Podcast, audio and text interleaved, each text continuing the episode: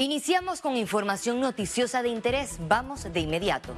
Las condenas por casos de corrupción y blanqueo de capitales están entre los principales retos de Panamá para salir de las listas grises. Panamá ha reforzado sus normas jurídicas enfocadas en el combate contra el lavado de dinero, el financiamiento del terrorismo y la proliferación de armas de explosión masiva, con el objetivo de seguir los estándares de la comunidad internacional. Para Panamá es fundamental estar fuera, digamos, de esas listas.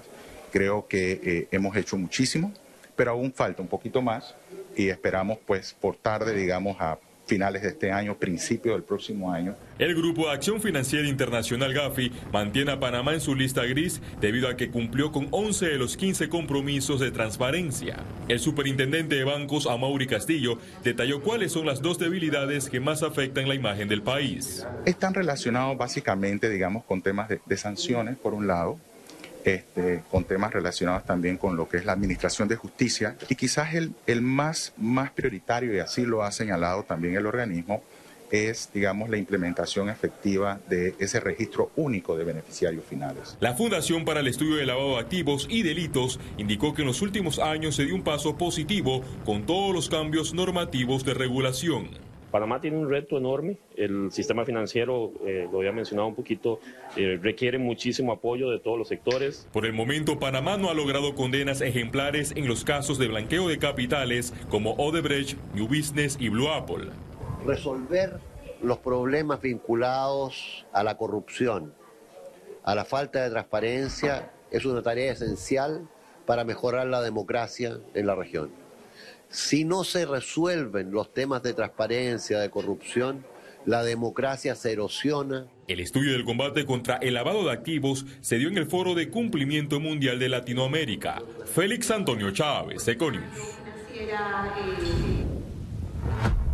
Más de 30 aspirantes a magistrados de la Corte Suprema de Justicia han sido entrevistados por la Comisión Especial Evaluadora.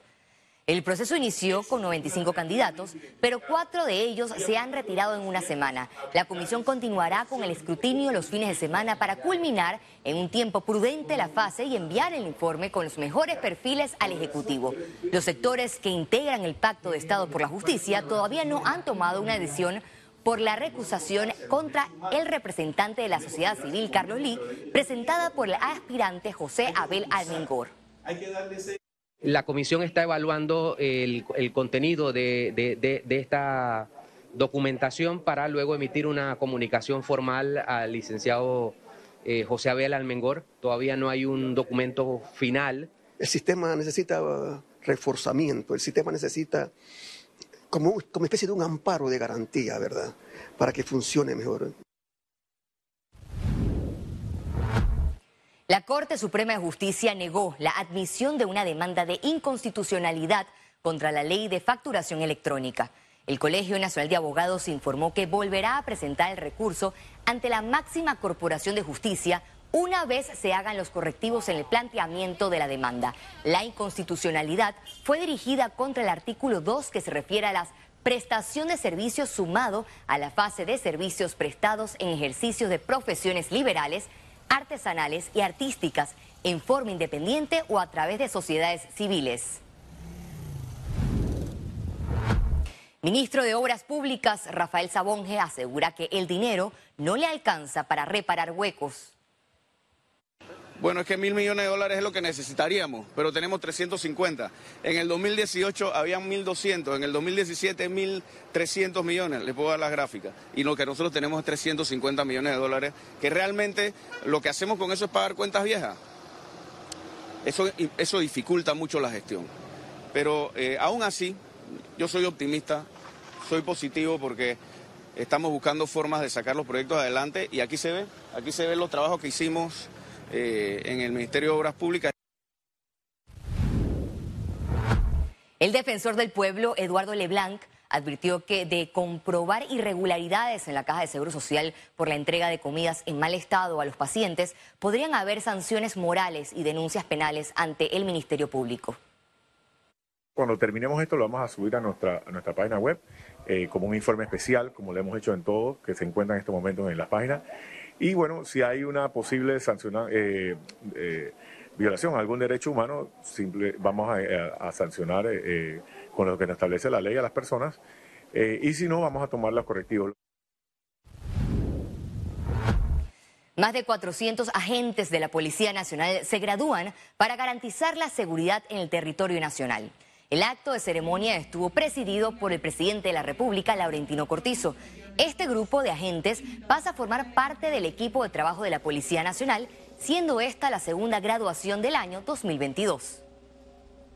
Ustedes eligieron voluntariamente esta noble profesión que exige un alto grado de integridad, honestidad, compromiso, disciplina y respeto a la Constitución y las leyes. Economía. Sugieren al gobierno añadir más medidas para minimizar el impacto de la alza del combustible. Y una de esas medidas puede ser también aplicar el, teletrabajo, que ya existe una ley, existe un marco legal, eh, y eso puede ayudar a que muchas personas que por su cargo pueden quedarse en casa y trabajar desde casa, ya no tengan que movilizarse. Ya es dinero que no van a tener que utilizar para ir a sus puestos de trabajo todos los días. Otras personas hablábamos de el tema de los corredores. ¿por qué no reducir el precio de los corredores o por qué no aplicar el corredor gratuito durante días de semana? Entonces ya no vamos a tener personas movilizándose porque están con el teletrabajo, o sea que es menos gente en la calle y tenemos corredores gratis para eso que a lo mejor sí tienen que salir a la calle y ir a sus puestos de trabajo todos los días. Diputado Luis Ernesto Carles desmiente que la eliminación temporal del impuesto al combustible afectaría el precio del tanque de gas. Así es que totalmente falso que si se elimina el impuesto de combustible, se vería trastocado el impuesto sobre el, o el, o el subsidio del gas. El subsidio del gas, eh, eh, un año del cobro de impuesto de combustible te sirve para pagar cuatro años del subsidio del tanquecito de gas. Esto no lo estoy inventando, esto está muy claro en, en la proyección de ingresos del, del Ministerio de Economía y Finanzas. Ahora hacemos contacto con la periodista Ciara Morris, que nos amplía más sobre el proceso de elecciones de APEDE. Vamos contigo. Gracias Valeria, me encuentro con el empresario Temístocles Rosas, quien resultó electo este jueves como presidente de la Asociación Panameña de Ejecutivos de Empresa, APEDE. Señor Rosas, bienvenido a Econews. Ese compromiso en el que se dan estas elecciones presenciales luego de dos años que tuvieron que realizarlas virtuales por la pandemia. Sí, sobre todo agradecerle a la membresía de APEDE la participación, la amplia participación que hemos tenido en las elecciones del día de hoy para escoger a sus nuevas autoridades y retomar un poco más la normalidad que tenemos en nuestras actividades después de dos años difíciles trabajando en la virtualidad. Ese plan de acción que ahora tiene en, visión para este año de gestión.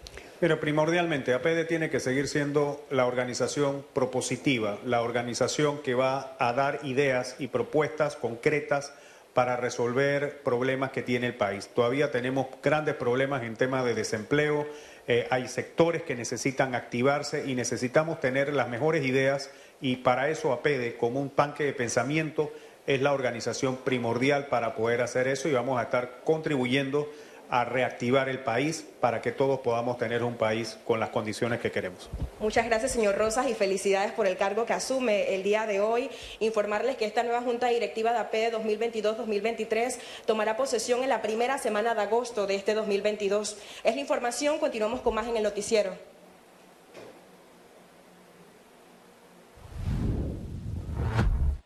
Gracias, Ciara. Y ahora continuamos porque Panamá busca potenciar estrategias de marketing a través del EXMA 2022.